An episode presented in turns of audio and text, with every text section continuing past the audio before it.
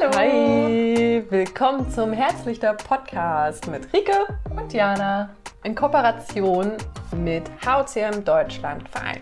Wir beide treffen uns regelmäßig auf einen entkoffinierten Cappuccino und sprechen dabei über unser Leben mit einem besonderen Herzen und implantierten Defibrillator.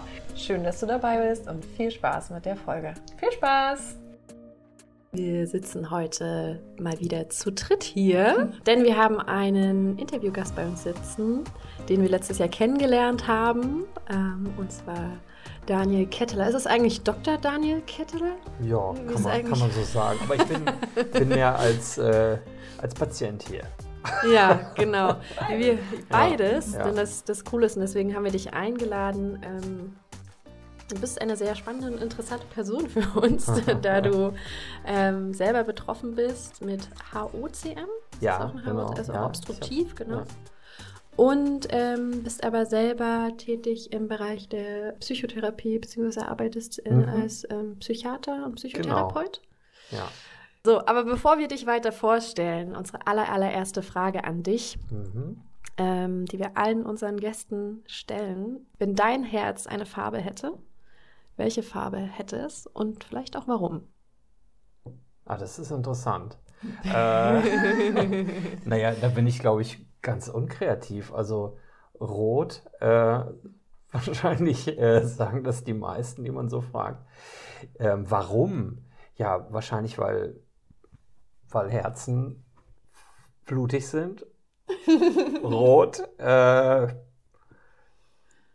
ja, und ich denke auch im übertragenen Sinn, ähm, ja, weil sie, weil sie Kraft ausstrahlen. Das ist eine interessante Frage. Also ich habe ja Herzen auch seziert sogar, oder ein Herz, damals im Medizinstudium. Ja. Und das ist tatsächlich gar nicht so rot, wie man, wie man denkt, sondern es ist ein bisschen, ähm, ja, blass. Hm. Hühnchenfleisch vielleicht. nee, nicht, nicht wirklich. Hühnchenfleisch sind Muskeln. Das Herz ist ja auch ein Muskel. Ja, aber es ist ein, ja, es ist so livid bläulich rot, würde man, glaube ich, sagen, oh, in der Medizinsprache. Okay. ja, interessante Frage. Ja. okay, aber du hast kein Hühnchenfleisch äh, als, als Farbe. Ja, das, äh, nee, Hühnchenfleisch nicht. Nee, ja, nee. Das wäre auf jeden Fall sehr speziell, ja. ja. Okay, spannend. Ähm, genau, und wenn du dir vorstellst, dass du jetzt irgendwo neu bist, auf mhm. einer Party bist mhm. oder so und dich vorstellen müsstest, wie würdest du das machen? Wer ist Daniel Kettler? mhm. Ah, wieder so interessant, ja.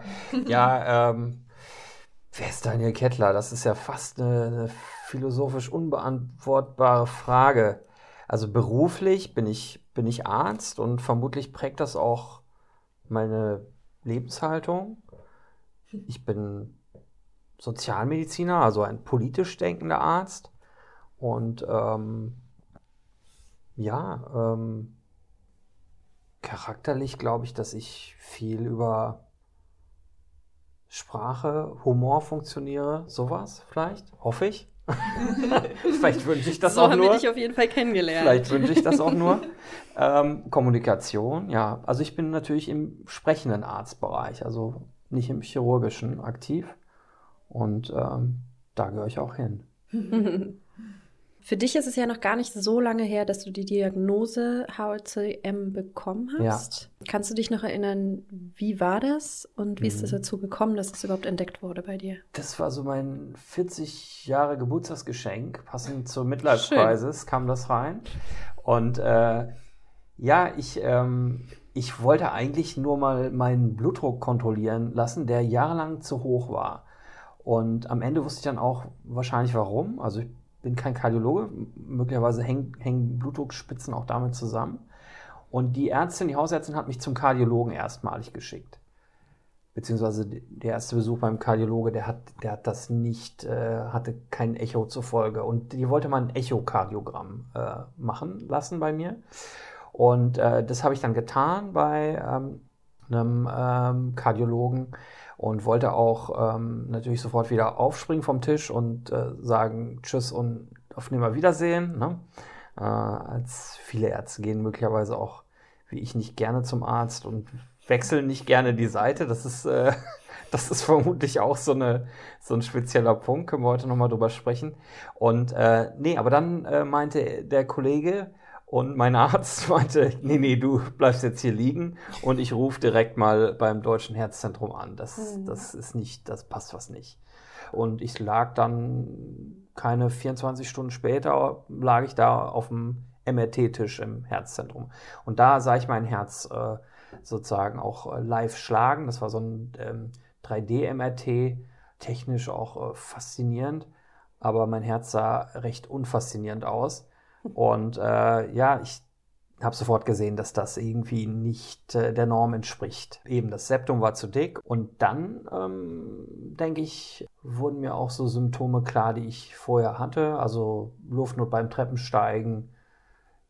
Manchmal habe ich das Gefühl, dass ich jetzt mehr darauf achte und es vielleicht auch mehr spüre. Also vielleicht habe ich es vorher komplett ignoriert, weil man ja so langsam damit alt wird, so mit sowas. Mhm. Aber es kann auch sein, dass es wirklich seit 40 ein bisschen symptomatischer äh, geworden ist. Ja. Mhm. Und du hast ja gerade schon gesagt, das war so mitten in der äh, Midlife-Crisis, äh, kam das noch hinzu. Ja. Ähm, wie ist es dir gelungen, mit dieser ja. ja, doch krassen Wendung eigentlich im Leben umzugehen? Was ja, ich, waren für dich so? Ja, ist ja. auch, äh, genau. Ja, es ist, ähm, also es ist, es ist, es war eigentlich gar keine Midlife Crisis, sondern es war einfach nur die Zahl, die das hätte so gepasst. Ja. Eigentlich äh, mit 30 habe ich mich viel älter gefühlt. Eigentlich hat die Diagnose bewirkt, ähm, dass ich mehr so einen Sprung nach vorne gemacht habe irgendwie. Mhm. mhm. Und mir das Leben seither kostbarer ist. Das ist ja sozusagen, ich kam vom Arzt und schlag ein altes Medizinbuch auf und da stand drin, das, da habe ich noch studiert mit dem Buch, vor 15, 20 Jahren. Die Patienten sterben meist jung und unerwartet. Ne? Das, das äh, schlug mir entgegen. Gut, dann war ich erstmal bedient. Ne? Also da dachte ich, oh, das ist ja schon weit für geschafft. Und ähm, dann habe ich ein bisschen gegoogelt und ähm, gesehen, dass die Prognosen ja eigentlich gar nicht so schlecht sind. Also die Lebenserwartung, wenn man jetzt nicht irgendwie wahnsinnigerweise irgendwas ganz Krasses macht oder einfach super viel Pech hat, die, ähm, die sind ganz gut. Und das wissen wir ja mittlerweile auch. Wir alle ähm, haben uns ja da informiert und sind gut vernetzt. Wir wissen, dass eigentlich die frühen Jahre fast die gefährlichen sind. Und wenn man dann mal 40 geworden ist damit, dann ähm, geht es. Dann begann die Sorge um meine Kinder natürlich. Haben die es, haben die es nicht? Nicht unmittelbar, aber so im Lauf der Zeit habe ich mir darüber Gedanken gemacht. Ähm, ja, das ging zum Glück äh, sehr gut aus und ich bin der letzte Überlebende mit diesem, äh, mit diesem Gen ähm, und äh, werde damit hoffentlich auch 100 äh, Jahre alt. Ähm, ich glaube, das ist eine Hilfe, dass man das weiß, dass man das hat, weil dann kann man ein bisschen vorsichtiger sein. Und auf der anderen Seite habe ich das so erlebt, dass ich schon, auch wenn es ein bisschen abgeschmackt klingt, vielleicht so mehr im Moment auch versuche zu leben, sowas. Ich weiß nicht, wie es euch damit geht.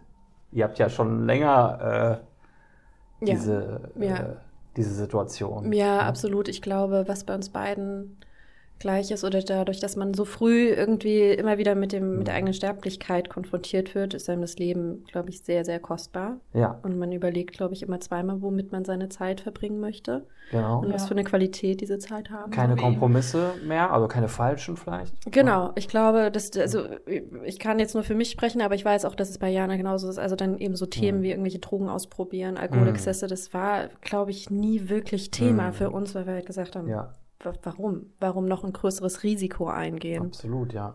Äh, genau, was mich dann nochmal äh, interessieren würde, weil du das gerade äh, gesagt hast und ähm, weil das ist eben ja auch immer wie so ein Kalenderspruch, so dieses im Moment mehr Leben. Ne? Mhm. Wie schaffst du das, im Moment, den Moment mehr wahrzunehmen? Ja, vielleicht ist das schon so ein bisschen, dass man auch so Techniken, die man selber als Psychotherapeut gelernt hat, dann vielleicht auch für sich so ein bisschen anwendet. Mhm. Also da gibt es ja diese etwas abgeschmackte Achtsamkeitsgeschichte. Äh, äh, aber ich kann tatsächlich jedem empfehlen, mal einen Stift zehn Minuten anzugucken. Mhm. Und sich dann zu überlegen, wer macht denn das so, in welchem Lebensalter? Wer weiß denn, dass im Deckel die 5 steht und so. Ne? Also das wissen eben Kinder und die gucken sich das die Welt noch intensiver an und wir Erwachsenen kriegen das ja irgendwann abtrainiert und das ist manchmal wirklich gut, das zu reaktivieren. Computerspielen ein bisschen regressiv sein. Also autogenes Training mache ich eigentlich schon jahrelang. Das ist sicher auch ähm, kardiomäßig nicht das Schlechteste. Und ähm, sowas halt. Mhm. Und auch, ich glaube, nicht mehr so auf der Überholspur sein. Also auch mal sagen, äh, ich bin jetzt halt ein bisschen slow. Ja, ich fand sein eigenes so, Tempo. Ich fand ne? das so gut, was ich äh, über, über dich da gelesen habe, dass du äh, Slow Motion äh, wurdest du, also ist ja eigentlich so ein bisschen so ein Mobbing, aber mhm. äh, witzigerweise habe ich auch die Erfahrung, dass ich immer so ein bisschen für, für leicht langsam gegolten habe, also so körperlich. Mhm. Und ja, äh, ja ich glaube, das hat eben auch, äh, also wenn man es akzeptiert, so eine, so eine Qualität. Ja, Obwohl das ich das ja nicht verherrlichen will. Also es ist natürlich nervig, wenn man nicht die Treppe richtig hochkommt, aber. Ja, das ist das eine, aber ich weiß nicht, wie es dir geht. Für mich hat es wirklich meinen ganzen Alltag. Mein ganzer Alltag. Ja. Ich habe einfach Tage, ich brauche für alles super lange. Und früher habe ich mich deswegen dann halt wirklich gestresst und ja. dachte mir, ich muss schneller sein, ich muss schneller sein, mhm. ich muss mit den anderen mithalten. Ja. Mittlerweile ist es so, so bin ich. Genau. Ich brauche morgens meine Zeit ich kenne mich mittlerweile selber und ich versuche mich nicht zu stressen und ja. irgendwie äh, jemand anders zu sein oder mich anderen anzupassen, sondern versuche mir wirklich dieses Tempo für mich zu akzeptieren. Ja. Ne? Wobei ich jetzt tatsächlich erst so äh, von den Symptomen her so, so manchmal so eingeschränkt bin, dass ich das jetzt machen muss. Ich hoffe immer noch, dass es der Beta-Blocker ist, den ich nehme, aber realistischerweise und der Arzt in mir sagt, es ist nicht nur der, der Beta-Blocker, der mich langsam macht. Du hast es gerade auch schon ein bisschen angerissen. Das ist jetzt so unsere nächste Frage. Ähm, was sind gute Bewältigungsstrategien aus professioneller psychotherapeutischer hm. Sicht, um zum Beispiel mit einem Schicksalsschlag, einer Diagnose besser hm. umgehen zu können? Ähm, ja, um besser mit hm. sich selbst oder mit der Wendung im Leben klarzukommen? Das ist noch eine schwierige Frage. Also ich kann sagen, wie ich es mache, aber es ist ganz schwierig, irgendwen also ich behandle ja Leute, die auf, äh, geflüchtet sind, arbeite viel mit Geflüchteten ähm, und die haben natürlich Schicksale erlebt, wo, wo ich dann nicht mit einem flotten Rad irgendwie um die Ecke kommen kann. Ja. Ähm, meine Sache ist, ist im Grunde, ja, ein Luxusproblem will ich jetzt auch nicht sagen. Also das ist schon, das ist schon was, äh, aber ähm, auch sozioökonomisch oder so bin ich ja in einer ganz anderen Situation. Also das sind dann komplexe Geschichten, die ich vor mir habe und da gucke ich mir allerdings tatsächlich auch an, ähm, wo ging es den Leuten in ihrem Leben gut? Wo, ähm, wo haben sie sozusagen irgendwie innere, innere Ruhepole erlebt? Ähm, sei es jetzt sozusagen Szenarien irgendwie, die, an die sie sich gerne erinnern oder vor allem auch Bindungspartner, ähm, Eltern, die möglicherweise lange verstorben sind oder eine Großmutter oder so. Natürlich äh, sucht man da auch ähm, nach, nach Haft Haftungspunkten irgendwie, um, um, um denen zu helfen und letztlich auch ähm, Wege, wie man sich sozusagen gezielt achtsam an solche Dinge erinnert und vielleicht ein bisschen so das Jetzt ausblenden kann oder das Schlimme. Aber das wäre vermessen, wenn ich da jetzt mit dem Stift angucken um die Ecke käme. Wobei ich das gar nicht ausschließen würde im Einzelfall. Ne? Aber das ist, da gibt es da gibt's ja eben keine, keine Pille für, für für so eine Situation. Ne? Dann ähm, sag uns vielleicht noch mal so ein bisschen konkreter, was war für dich wichtig in dem Moment, mhm. als du die Diagnose bekommen hast? Was hast du gemacht, um dir dann wirklich auch selber zu helfen in dem Moment? Ja, ich habe mich erstmal informiert und ich glaube, Information ist was Wichtiges und darum sind wir ja auch ein bisschen hier. Ne? Also ähm, ich bin dann auch recht schnell auf, auf den Verein gestoßen, HZM Deutschland, wo ich ja jetzt auch aktiv bin und wo ich auch sozusagen so beides zur Verfügung stelle, so meine bescheidene ärztliche Randexpertise und meine äh, Selbsterfahrungsexpertise äh, äh, und ähm, und das war ähm, damals schon da und da gab es Informationen, ähm, wobei man da sicherlich auch eher ähm, interessanterweise vielleicht auch nach Amerika gucken kann. Also ich habe mich auf englischen Webseiten informiert, da gibt es ja schon größere äh, Selbsthilfeorganisationen, die da noch ein bisschen detaillierter vielleicht äh, berichten. Forschungsartikel habe ich mir äh, habe ich mir dann nach und nach reingezogen. und mir ein Bild gemacht. Ne? Und diese Information, das ist, das kennt man ja auch, wenn man sozusagen als ähm, Patient zum Arzt geht, auch selbst wenn ich Patienten vor mir habe, die meinetwegen oder Angehörige haben, die neue Schizophrenie diagnostiziert bekommen haben, dann, äh, dann, ähm, dann brauchen die Information, dass niemand an irgendwas schuld ist, dass, äh, ähm, dass sozusagen das Pech ist, dass äh, es Wege gibt der Behandlung, die vielversprechend sind dass alles kein Todesurteil ist und so. Und so habe ich ähm, zum Glück auch Infos gefunden, die eben das Bild korrigiert haben, was ich am Anfang hatte. Die Patienten sterben meist jung und unerwartet. Ne? Wenn jemand ganz allein gelassen nur mit der Information ein paar Tage leben muss, äh, dann kann ich mir vorstellen, äh, braucht er ganz schnell unseren Podcast oder irgendwie ne, äh, oder euren Podcast oder ähm, äh, ja, braucht halt sowas. Ne? Mhm.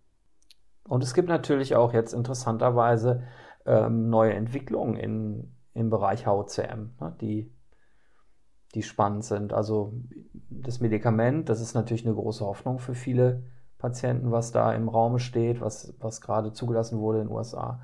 Ähm, aber da bin ich auch fast nicht Experte genug, das zu beurteilen. Ich bin da eher hoffender, dass das, äh, dass das alles äh, auch gut wirkt.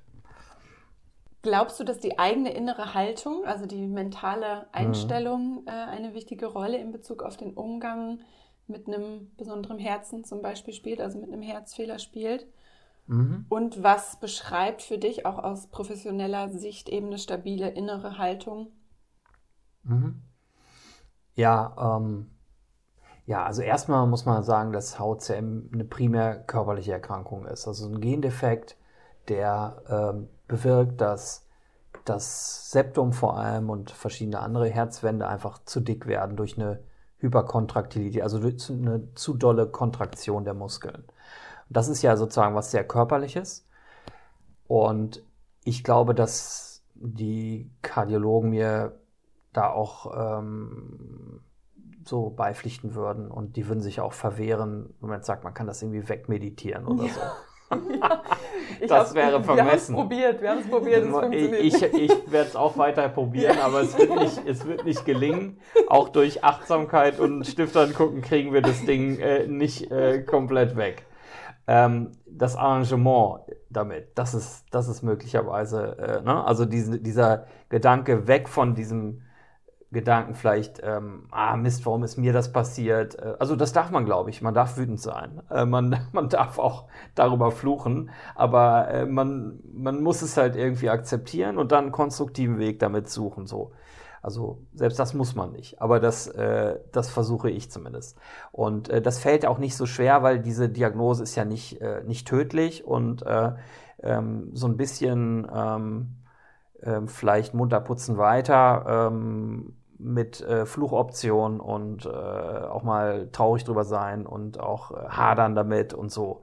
Aber letztlich, äh, letztlich muss es ja irgendwie äh, auch für, für uns alle irgendwie weitergehen und soll es auch und das Leben ist schön genug und so weiter. Ich glaube, das ist so eine Komponente, die ist wichtig, psychotherapeutisch vielleicht auch oder selbst psychotherapeutisch.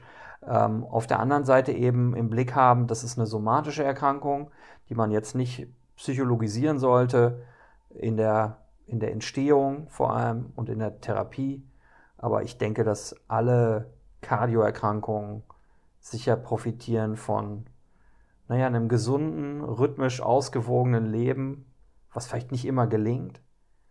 Aber, ähm, aber das sind vielleicht auch so Punkte, ähm, die würde jeder Kardiologe mitgehen. Genau, ich finde es ganz gut, dass du es auch nochmal ansprichst, dass, ähm, dass man eben auch wütend sein darf und es auch mal ablehnen darf und so, weil hm. ich finde, es ist, es bringt halt nichts, oder das, die Erfahrung habe ich gemacht, es bringt ja. halt nichts, sofort quasi zu sagen, okay, ich bin jetzt wieder dankbar dafür, dass ich das habe oder so, oder ich bin hm. dankbar für den Defi, wenn ich einen Schock bekommen habe, weil der hat mir ja. jetzt mein Leben gerettet. Äh, ja. Wenn da noch so viel Wut und so viel Traurigkeit und Ablehnung quasi unten schlummert und mm. man aber quasi weiß, weil alle immer sagen, ich muss das ja, das Ding ja akzeptieren und so, ja. ähm, dass dann, dass man das dann so ja, versucht halt ne, und, und mhm. sagt, ja, ich muss das jetzt akzeptieren und das andere halt untergräbt. Und das bringt halt so absolut nichts, weil ja. irgendwann kommt es halt wieder raus und hoch. Und es ist halt so wichtig, diese ganze Wut und Ablehnung und Traurigkeit und Angst auch rauszulassen, mhm. damit man dann nämlich im zweiten Schritt aber erst zu mhm. dieser Annahme kommen kann und zu dieser Akzeptanz kommen kann. Ne? Weil ich ja. finde, das ist ja auch oft heutzutage so, dass das so schnell halt gesagt wird, du musst das alles annehmen, dann wird es besser und so, dann nimm, akzeptiere das, du musst es jetzt akzeptieren. Ja, ja. Und ja, das ist so, aber dieser Schritt davor ist halt so wichtig, das halt rauszulassen. Diese, ja, und auch immer Wut. wieder äh, rückfällig werden dürfen. Ne? Also ist ja. es so, manchmal laufe ich los und denke so, äh, das geht doch nicht, ich bin ein alter Mann, das äh, ja. Äh, ne? Und äh, dann werde ich auch wütend. Ne? Und dann möglicherweise sollte man nicht den Fehler machen und noch schneller den Berg hochgehen bei unserer Erkrankung, sondern äh, dann vielleicht eine Pause machen und morgen äh, ist wieder sozusagen die Fitness irgendwie ein bisschen tougher. Und das ist natürlich Teil unserer Erkrankung, dass wir in Frustrationssituationen geraten. Und das wird wahrscheinlich bis äh, zu unserem hoffentlich hundertsten Lebensjahr so sein. Ähm, und das wird wahrscheinlich die Challenge sein, so ein, so ein Stück weit. Und ich meine, das ist ein philosophisches Thema im Grunde. Schon, schon in der Bibel wurde, äh, wurde geflucht, äh, wurde über das Schicksal geflucht. So. Ich habe meine muslimischen Patienten mal gefragt, ob die das auch dürfen. Und die waren da eher skeptisch. Also die meinten, das ist nicht gut, äh, über Ui. über Gott zu fluchen, sozusagen. Aber in der Bibel ist das durchaus. Ich bin relativ froh, dass das, äh, dass das auch äh, irgendwie so, eine, so ein Ventil ist. Und das mache ich schon. Ich bin schon ein impulsiver Mensch. Also mhm. ich gehe da schon, äh, ich gehe da schon äh, in die Vollen. Ich finde ja auch, ähm, dass insgesamt dieses Thema, dieses, dieses sich, sich selbst verstehen und sich selbst ähm, annehmen in dem Moment und mit allem, was ja. eben dann kommt, ähm, finde ich ganz, ganz wichtig, dann da sich aber auch selber verstehen zu lernen und auch mhm. verstehen, wie unsere Psyche eigentlich funktioniert, wie, wie das motiviert ist. Ähm, kannst du vielleicht auch nochmal dazu sagen, warum ist es eigentlich für uns so schwer, mit so einer Diagnose, mit so einer Wendung im Leben umzugehen? Ja. Was passiert da sozusagen mit ja, uns warum, auch auf einer mentalen Ebene? Warum ist das äh, schwer? Weil, also es ist ja so, ähm, letztlich merkt man ja auch an anderen Wehwehchen, wie schwer das ist, sozusagen äh, nicht zu funktionieren. Ne? Also wir,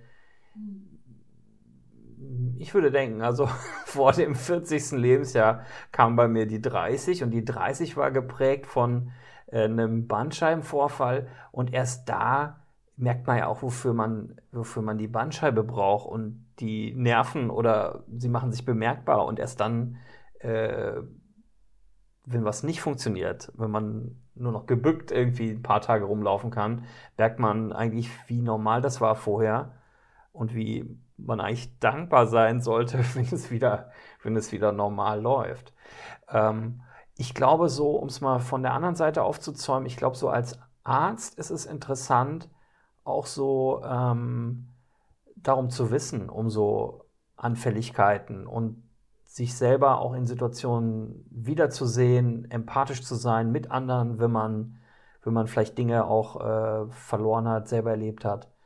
Ich glaube, das kommt erst so langsam in die Medizin auch rein, dass ähm, Ärzte darüber reden dürfen oder selber darüber reden, dass sie verwundbar sind. Äh, Im Ärzteblatt war da letztens so ein, so ein Bericht, da habe ich mich sehr darüber gefreut. Da ging es auch um einen Psychiater-Kollegen, äh, der äh, weitaus äh, prominenter ist als ich, der Jaspers, lange gestorben, der hatte so eine äh, Lungenerkrankung, eine relativ heftige, und ähm, hat sich auch mit sehr existenziellen Fragen beschäftigt, vermutlich auch deshalb. Dem wurde keine lange Lebenserwartung prophezeit und er hat, ähm, er hat so vom Wounded Healer, also vom angeschossenen Hund, also selbst, äh, selbst betroffenen, verwundeten Heiler sozusagen. Das Heilerwort, das würde ich nicht, nicht nutzen, das ist ein bisschen, mir ein bisschen zu esoterisch, aber mhm. äh, der, der, er meint natürlich, auf Englisch ist es möglicherweise anders übersetzt, ähm, aber er meint natürlich sozusagen diese, diese existenziellen Fragen, die wahrscheinlich auch äh, vor allem in die Psychiatrie einfließen, am eigenen Leibe erlebt zu haben, so ein Stück weit. Also ich glaube, da geht noch viel mehr und das werde ich hoffentlich erst ganz am Ende meines Lebens erleben, wie viel mehr da noch geht. Aber ich glaube, dass das ähm, dass das äh, interessant sein kann, darüber nachzudenken zumindest. Mhm. Glaubst du, dass so eine, so eine Selbsterfahrung und eine gewisse Empathie gegenüber auch mal der, wie es ist, Patient, Patientin zu sein, mhm. glaubst du, das könnte auch in der Qualität oder in, in der Arbeit eines, eines Arztes irgendwie von Vorteil sein? Das, das Oder hoffe jetzt, ich zumindest. Aus deiner das Erfahrung, glaubst du, es ich, ändert was nochmal für dich? Ja, ich glaube, dass das nicht umsonst jetzt in, in Medizinstudien, also Versuche gemacht werden über, über Selbsterfahrungs ähm, Dinge sozusagen irgendwie ähm, auf das Arzt-Patient-Verhältnis einzuwirken. Also Selbsterfahrung ist ja letztlich auch Bücher lesen, also Romane lesen, also Belletristik ähm, oder selber schreiben oder Tagebuch schreiben oder Selbstreflexion ne? ähm, oder sich in eine Romanfigur reinversetzen. Ne? Ich habe zum Beispiel die Schizophrenie sicher auch mitverstanden über Erzählungen darüber, die gar nichts mit dem ICD-10 zu tun hatten, also mit dem Diagnosekatalog, zum Beispiel Büchners Lenz oder so. Ne? Und da hat man schon irgendwie fast ein haptischeres Bild von jemandem, Warum leidet der? Was hat der für Symptome? Es ist teilweise besser beschrieben als in unserem Medizinkatalog. Ne? Mhm. Und ähm, ich habe auf jeden Fall einen großen Respekt immer von meinen Klienten und ich lerne auch voll viel von denen einfach.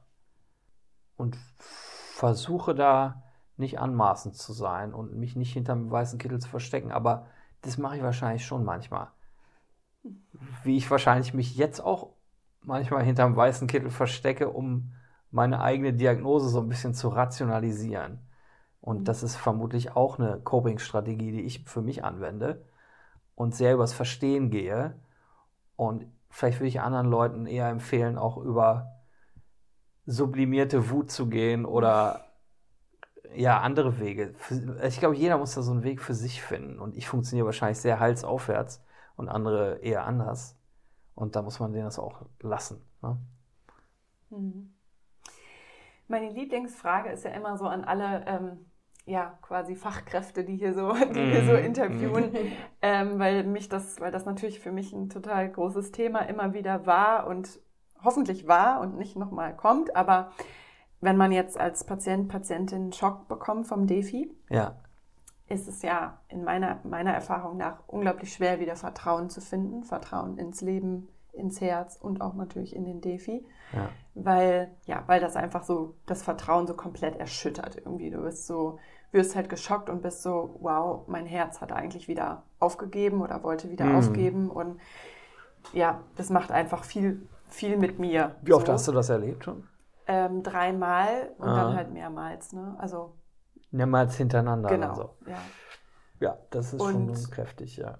Genau, und da ist immer so die große Frage, was denkst du aus deiner Profession heraus, ja. was, ähm, wie, wie Mann, wie ich, wie andere da wieder das Vertrauen finden können? Was sind da mhm. Wege, um eben nicht in ständiger Angst durchs Leben zu laufen? Weil auch das kenne ich. Ja, ja, ich kann das ähm, natürlich, auch das muss ich bescheiden sein. Das kann ich natürlich nicht wirklich nachvollziehen, weil ich so ein Ding noch nicht drin habe.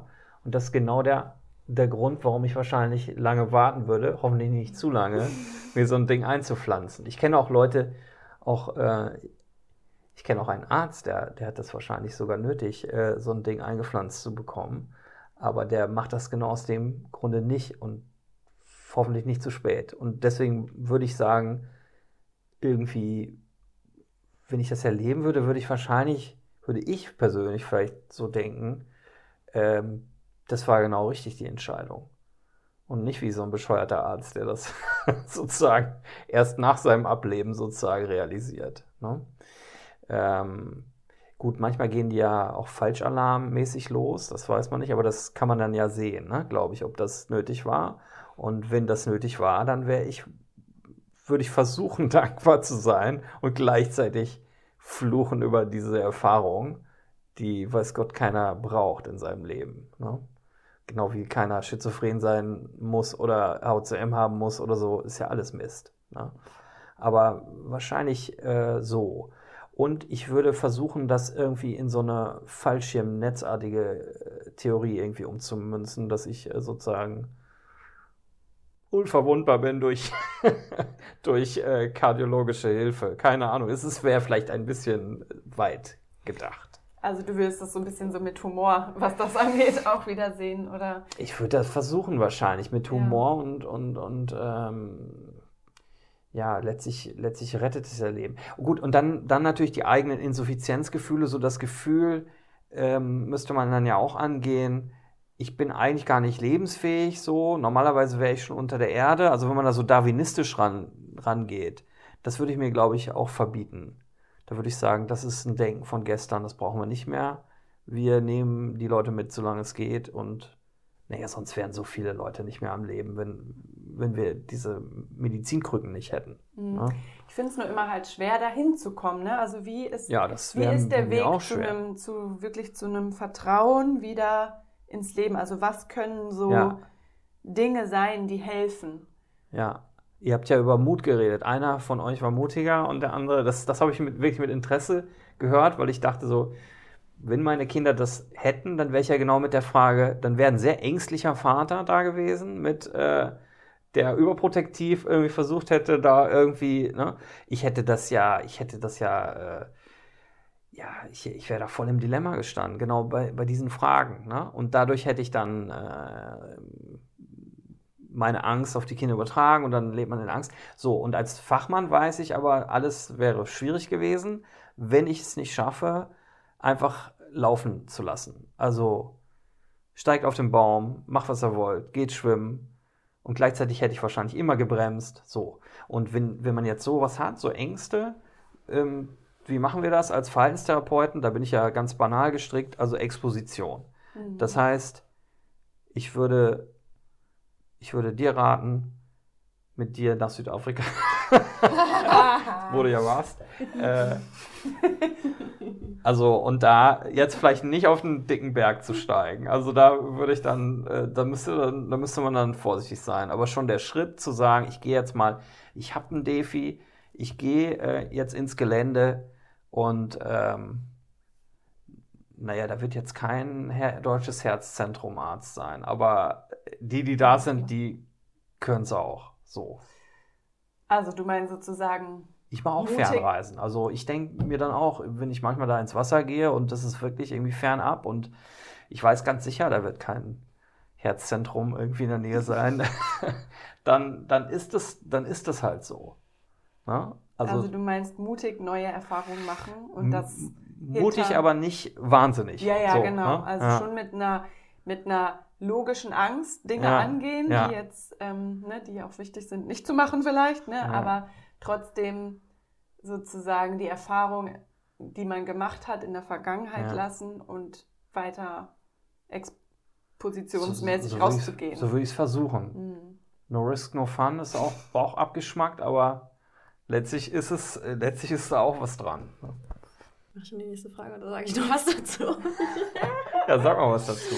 ähm, ja, ja, ich finde es, find es ganz spannend, ne, was, was du sagst. Ich bin da mal so hin und her gerissen. Auf der einen Seite denke ich mir, ja, genau was du sagst, so dieses sich, sich mhm. wieder auch Situationen aussetzen, weil nur so können wir wieder Vertrauen aufbauen. Und dann ist ja aber immer wieder, das ist immer, immer dieses, dieses, ähm, Waage, ne? Ja, die, beziehungsweise so, so ein schmaler, schmaler Grat, auf dem man da wandert. Mhm. Wann ist etwas halt wirklich. Ähm, Wann war es der letzte Berg? Oder was machst du? Naja, ja. also, und das, das ist halt für mich, ich habe halt noch nie so eine traumatisierende Erfahrung gemacht ja. Jana. Ja. Deswegen ist es, was wir ja auch vorher besprochen hatten, mir kam der Gedanke, irgendwo, nach, nachdem ich schon zwei Stunden dort in der Hitze in einem Klärberghalb hochgeklettert bin, kommt der Gedanke, was, wenn jetzt eigentlich äh, wirklich was passiert und hier ist kein Netz und hier kommt niemand hin Jana hat diesen Gedanken schon vorher gehabt. So, was ist, ja. also dann da so diese, wieder diese, dieses gesunde Maß zu finden zwischen sich ja immer wieder Situationen in Anführungszeichen auszusetzen, um aber auch die Erfahrung zu machen, ich bin sicher in meinem Körper und das Urvertrauen wieder zu stärken, genau, weil ja. das wird ja gestärkt. Also ich bin natürlich dann nach der Erfahrung, habe ich mir gesagt, ich mache es nicht nochmal, ich will es nicht mehr provozieren, aber in mir ist auch die Erfahrung gestärkt worden, ich habe das, ich bin, bin da wieder gesund runtergekommen, ja. mir geht's gut es ist nichts passiert und es stärkt unheimlich ja. dieses Urvertrauen. Ne? Und das ist halt mhm. halt genau dieser, dieser schmale Grad von, okay, wann muss es vielleicht nicht sein, sich so einem Risiko auszusetzen und wann ist es aber auch gut, weil es das Urvertrauen ja. einfach wieder ja, ich stärkt. Ich finde das ne? sehr mutig, was du da beschrieben hast, was du da gemacht hast. Also ich hätte das äh, physiologisch, wäre ich da wirklich an meine Grenzen gekommen. Ähm, Bin ich auch in dem Moment. Ja, aber ich wäre noch, also ich weiß nicht, ich, wär, ich, wär, ich finde es, ähm, also man muss natürlich sehen, ich habe ja Patienten vor mir, die haben Panikattacken. Die denken, die haben eine Herzerkrankung, haben aber keine. Äh, das hat mich auch, als ich die Diagnose neu hatte, das war auch ganz interessant, mich, hat mich das teilweise aggressiv gemacht. Das habe ich denen dann aber auch authentischerweise gesagt. Ne? Auch, dass sie dann nichts dafür können, dass es eine andere Erkrankung ist und dass ich das sehe und so. Aber dass es mich trotzdem innerlich dann traurig macht, weil äh, sozusagen äh, ich das nachvollziehen kann, so eine, so eine, so eine, so eine Panikattacke. Aber das wäre natürlich was, was für uns wirklich nicht gut wäre. Mhm. Ne? Und ähm, wir würden das auch überleben, so eine Panikattacke. Aber ähm, das hat sowas bei uns tatsächlich was doppelschneidiges. Wobei ich nicht sagen würde, das andere ist Quatsch und Pillepalle und, und Simulation. Das, äh, das Gefühl äh, zu sterben bei einer Panikattacke ist, ist ähm, äh, möglicherweise tausendmal äh, heftiger als, äh, als unser Herzklopfen beim, beim, beim Bergsteigen. Ne? Mhm. Aber äh, das ist tatsächlich, ähm, ich glaube, das muss man dann auch ein bisschen trennen. Also ne, jemand mit einer Panikattacke würde man sagen, auf jeden Fall Exposition, auf jeden Fall hoch. Und jemand mit dem HCM würde man sagen, nicht um jeden Preis. So. Und ja. das macht die Sache natürlich zu einer realen Angst, die ja, bei dem genau. anderen Psyche. Und das genau. macht die genau. Sache eigentlich noch so verwirrender. Ja aber wobei ich die Krankheiten nicht gegeneinander aufwägen würde. Nee. Das ist halt irgendwie was, was zusammenhängt, aber was nicht unmittelbar ja, vergleichbar ist. ist. Ich, ich, also es ist voll so, wie du sagst, weil genau das war immer so mein Problem, weil ich hm. hatte auch und kenne diese Panikattacken hm. halt eben Viele mit HCM haben genau, sicher auch Panikattacken. Genau. Dazu. Aufgrund dieser aufgrund ja. dieser Erfahrung mit dem Defi habe ich Panikattacken entwickelt eben aus Angst vor oh ja. Gott, was ist, wenn jetzt gleich der wieder schockt? Und das ist genau, genau. das, was du sagst. Diese, diese reale Angst, das ist, diese Angst ist da. Ich könnte, ich könnte sterben. Ja, ja das genau. ist nicht, nicht nur eine Panikattacke. Und mhm. das ist für mich immer so schwer gewesen, damit, damit umzugehen und das dann loszulassen und wirklich mhm. zu sagen, so, die, jetzt passiert mir aber sehr wahrscheinlich nichts oder es muss nichts passieren jetzt mhm. gerade. Ne? Also das genau. ist es ist so schwer. Wie, wie würdest du, hast du da irgendwie... Naja, also da, da, da, das ist halt, das ist wirklich ein Dilemma. Ja. Aber ich glaube, das kann man ähm, eben auch mit, ähm, mit, also das kann man nur mit Ruhe angehen ja. und mit letztlich wahrscheinlich auch, also wenn jemand eine Panikstörung hat jetzt sozusagen, also Panik, ich glaube, dass viel, das müsste man mal wissenschaftlich untersuchen. Also ich denke, dass viele Herzpatienten, auch vor allem mit HCM, denke ich, die ihr Herz sehr klar spüren, die dann so eine Koppelung haben an das Nervensystem und an den Geist, so Richtig. irgendwie, dann, dann spüren die ihr Herz, dann kriegen, werden die panisch, dann kommt, genau. dann wird eine Panikattacke getriggert. So, und das gibt es wahrscheinlich häufig zusammen. Und eine Panikattacke würde man isoliert mit Entspannungstechniken behandeln ähm, und, ähm, und Expositionen, gegebenenfalls Medikamente. So, und das müsste man wahrscheinlich genauso dann auch machen oder könnte man machen.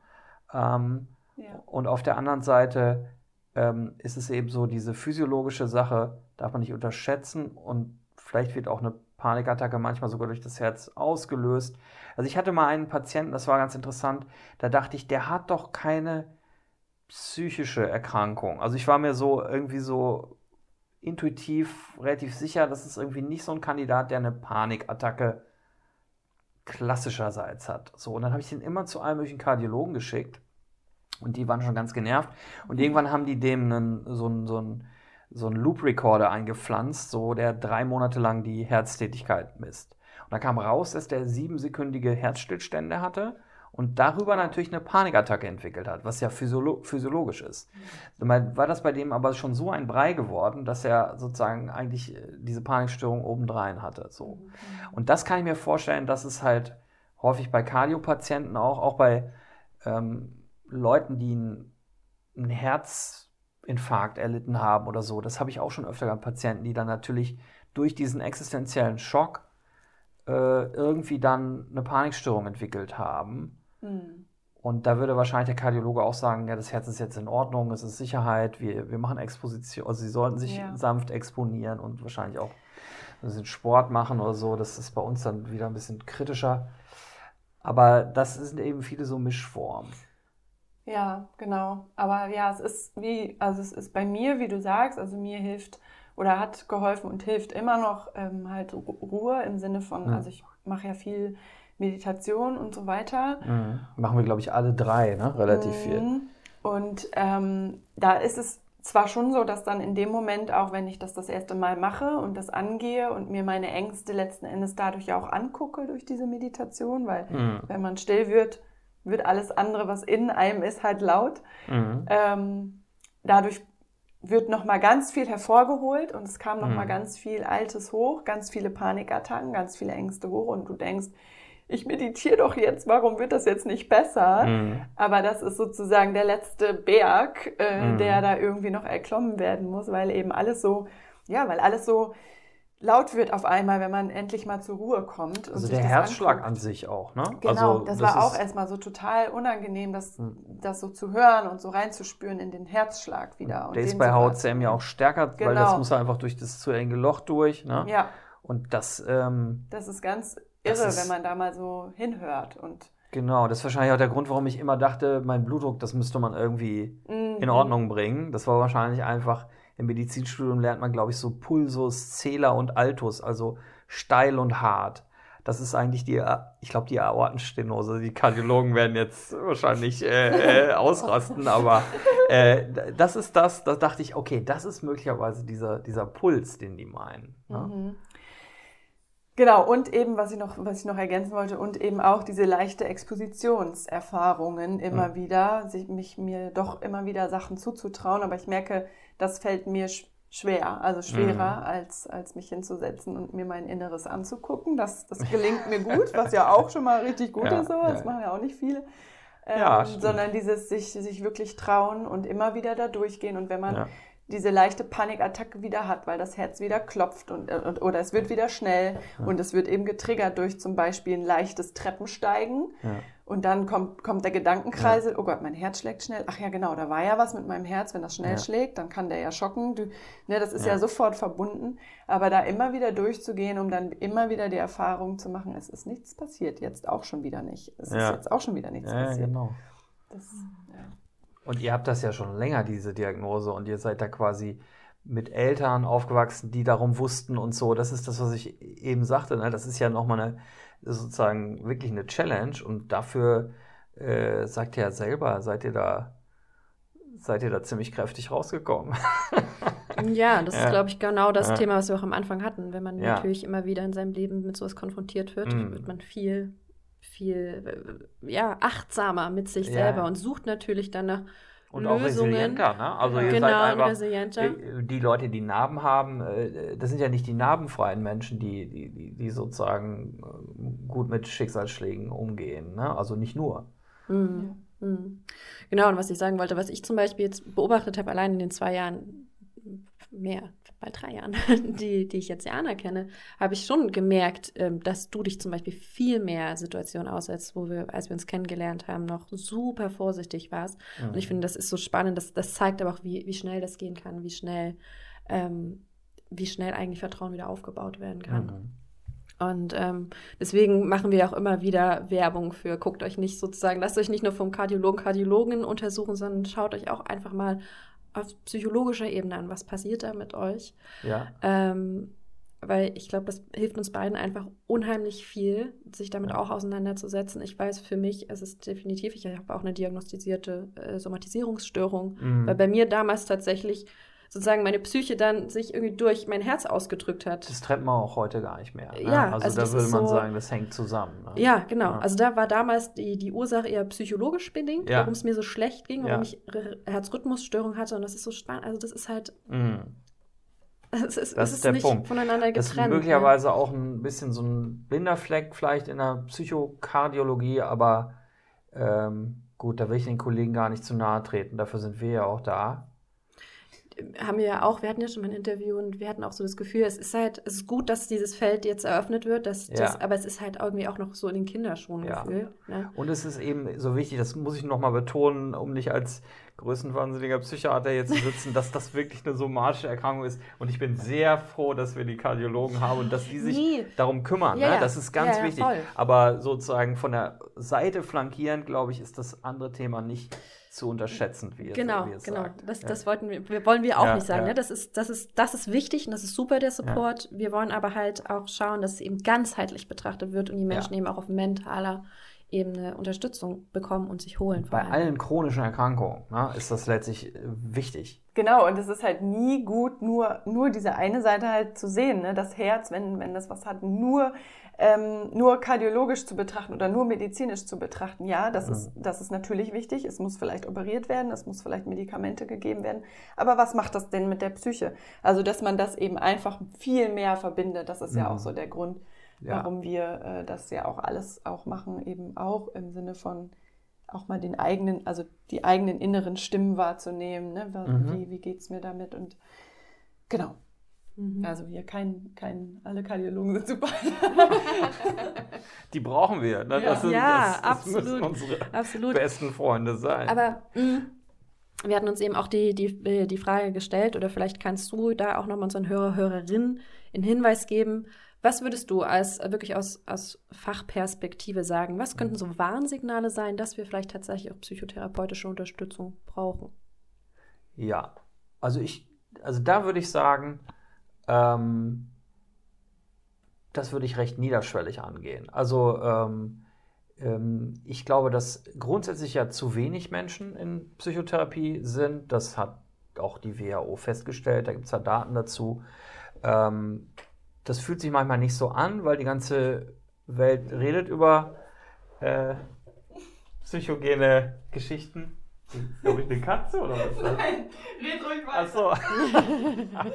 ja, also die, äh, die Welt fühlt sich manchmal so an, äh, dass, dass alle über, über psychische Sachen reden, aber es, es landen dann doch zu wenig, glaube ich, in, äh, in, in, fachlichen Händen. Und da, da würde ich auch gerade, ähm, wenn man Mühe hat mit so einer, mit so einer Diagnose oder mit, mit ähm, Schwierigkeiten, irgendwie äh, Angstzuständen, Panikattacken oder so, da würde ich gar nicht lange, gar nicht lange warten. Und da würde ich auch nicht sagen, munter putzen weiter. Also das, das kann man mit jemandem zusammen dann äh, bewältigen, der da ein bisschen drauf äh, Sicht hat. Und ähm, ja, da wäre ich, da wäre ich, wie gesagt, ähm, schnell unterwegs bei jeglicher Form von Leidensdruck. Hm.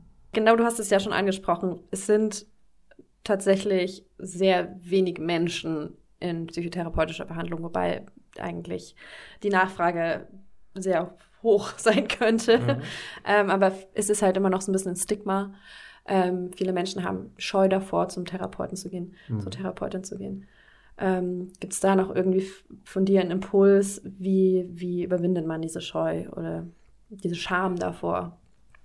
Ja, mm, also der Tipp ist auch da Exposition. Ne? Also hingehen und merken, man wird nicht aufgegessen.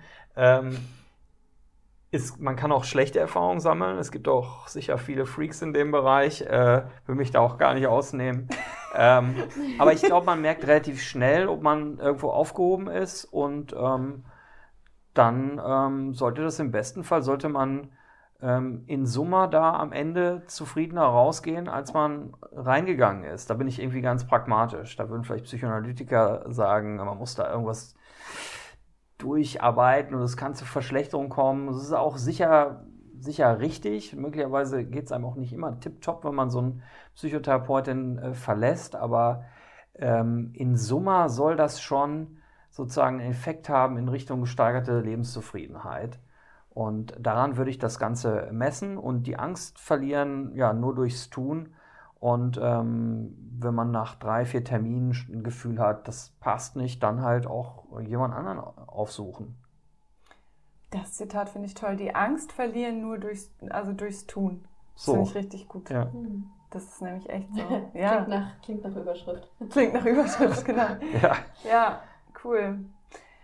Ähm, ich habe gerade noch so überlegt, was ist so dein, hast du so, hast du für dich so ein so ein Lebensmotto oder nachdem du lebst, so ein oder so Werte oder ein Zitat, wo, wo du immer denkst, boah, das ist irgendwie was, was mich total begleitet oder mich vielleicht auch mal beschäftigt hat und worüber ich mal lange im Leben nachgedacht habe, was ja, was so für dich so was mhm. ist. Ja, sagst, also so ein, so ein pathetisches äh, Motto habe ich eigentlich habe ich ja eigentlich gar nicht. Dem misstraue ich vielleicht auch ein bisschen als Psychiater, weil so viele Leben davon geprägt werden von so Indianer kennt keinen Schmerz in solchen Sachen und so. Das ist, das kann viel Schaden, das kann viel Schaden anrichten. Also was ich meine Grundschullehrerin, was die mir mitgegeben hat, es, es gibt wenig Dinge, die ich auswendig kann, aber das kurz und das habe ich hingekriegt. Wer A sagt, der muss nicht B sagen. Er kann auch erkennen, dass A falsch war. Das ist von Brecht und das finde ich ganz gut. Und das ist so ein Korrektiv. auch äh, ja, dass man sich, äh, dass man veränderbar ist, sich korrigieren kann, dass man sich selbst nicht immer, nicht immer traut. Ja, dass, ähm, dass man, dass man äh, sich korrigierbar wähnt, vielleicht sowas. Mhm. Ja, spannend. Entschuldigen kann, sowas. Mhm. Ja.